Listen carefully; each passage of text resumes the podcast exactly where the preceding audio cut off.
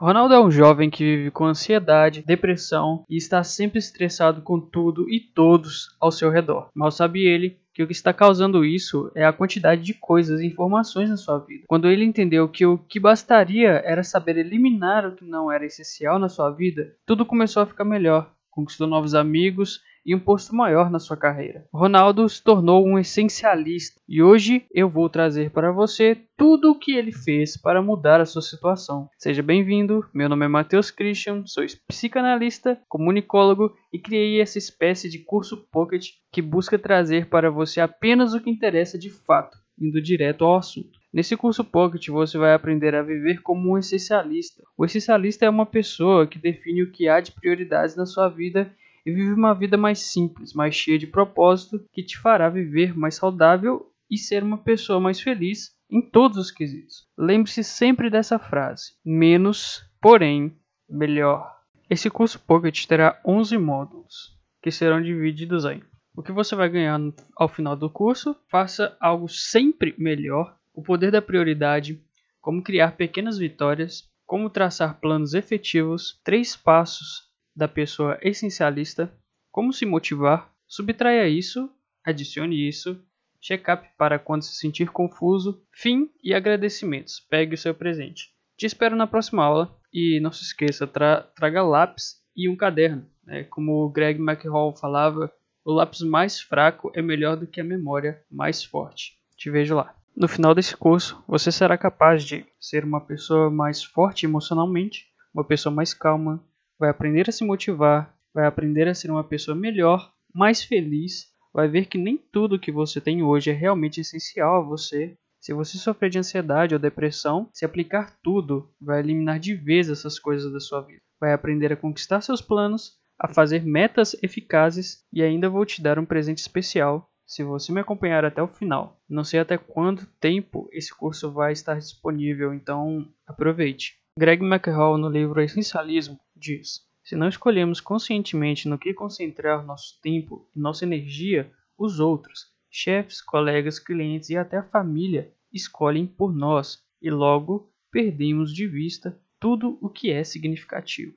A maioria das pessoas, quando lhes são solicitadas algumas coisas, elas tendem a fazer. Essa é a lei da reciprocidade. Vendedores utilizam dessa técnica para que você compre um item que você não precisa. Eles te entregam algo de valor e você ficará quase na mão deles querendo lhe retribuir. Mas às vezes fazemos coisas que não queremos realmente, nem mesmo podemos, mas fazemos para agradar a pessoa que solicitou. Mas quando você entende que aquilo vai lhe custar um tempo, que você poderia fazer algo que realmente agregaria não só a sua vida, mas a vida de outras pessoas, é necessário saber dizer não. Mas se ainda tiver resistência a fazer isso, eu vou te ensinar a dizer o não de uma forma elegante. Suponhamos que o seu amigo Pedro te peça para você fazer um trabalho de faculdade dele, mas você teria os seus trabalhos para fazer e ainda alguns documentos do serviço para entregar. Mas você não queria dizer um não seco para o Pedro. Você poderia dizer assim: Pedro, eu até gostaria de fazer,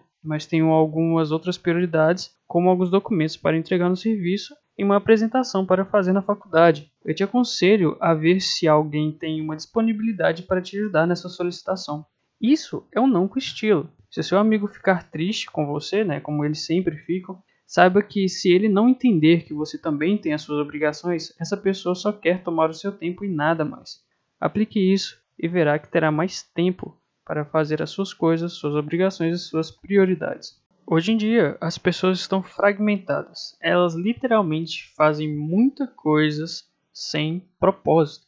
Bohr, no livro Presença, diz: fragmentação, a fonte oculta da crise social, política e ambiental que assola o mundo. Isso implica que ser especialista hoje significa saber muito sobre pouco, já que não levamos em consideração o todo, mas uma divisão sistemática das divisões acadêmicas em áreas científicas. Isso significa que as pessoas sabem pouco de muita coisa, quando deveriam saber muito de uma coisa ou duas. Isso as dá maestria, ou seja, vamos dar o exemplo de Ronaldo. Ronaldo fez faculdade de engenharia ambiental, mas logo que acabou quis fazer enfermagem e uma pós em finanças. Isso é o mais comum hoje em dia numa sociedade onde o mais importante é a adaptação constante e rápida. Mas não é o certo, porque Ronaldo se sente confuso, fez para ter um capital maior e não porque ele realmente gostava. Até que Ronaldo percebeu que ele poderia focar em um conhecimento e aprender tudo sobre ele, e estar sempre se atualizando sobre aquele mesmo assunto. Ou seja, fazer sempre melhor. Toda vez que uma pessoa tiver dúvidas sobre aquele assunto que ele escolheu,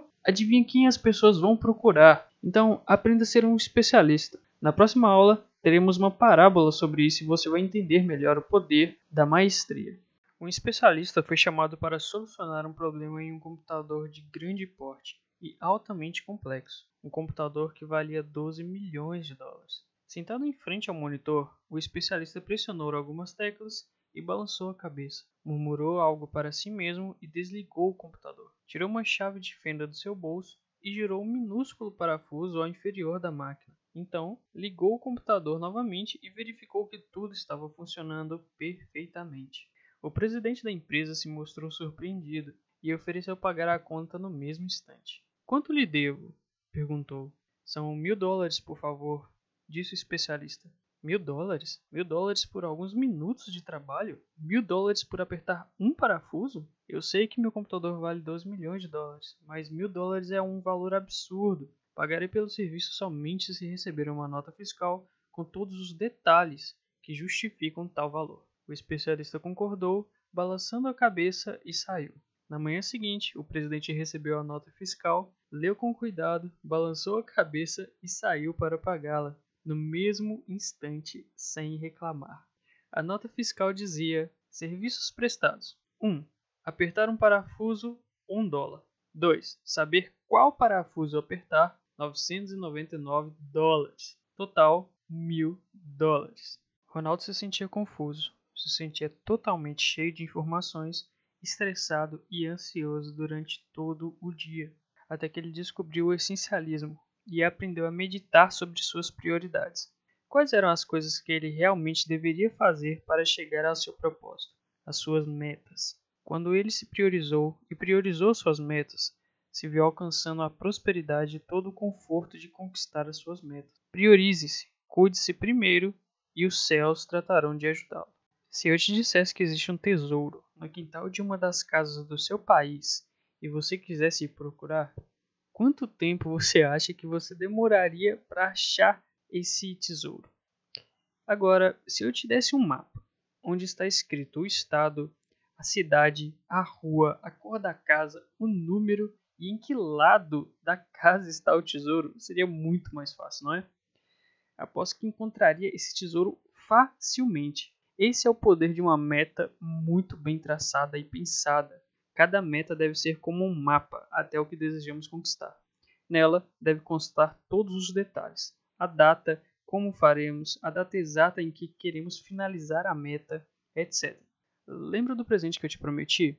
No último vídeo desse curso eu preparei uma surpresa para você, onde você vai entender como traçar metas eficazes dessa forma para que você consiga conquistar todas as coisas muito mais rápido, como um mapa para você ir direto ao tesouro ok? Então é isso, trace metas eficazes, trace metas bem detalhadas para que você consiga focar as suas prioridades.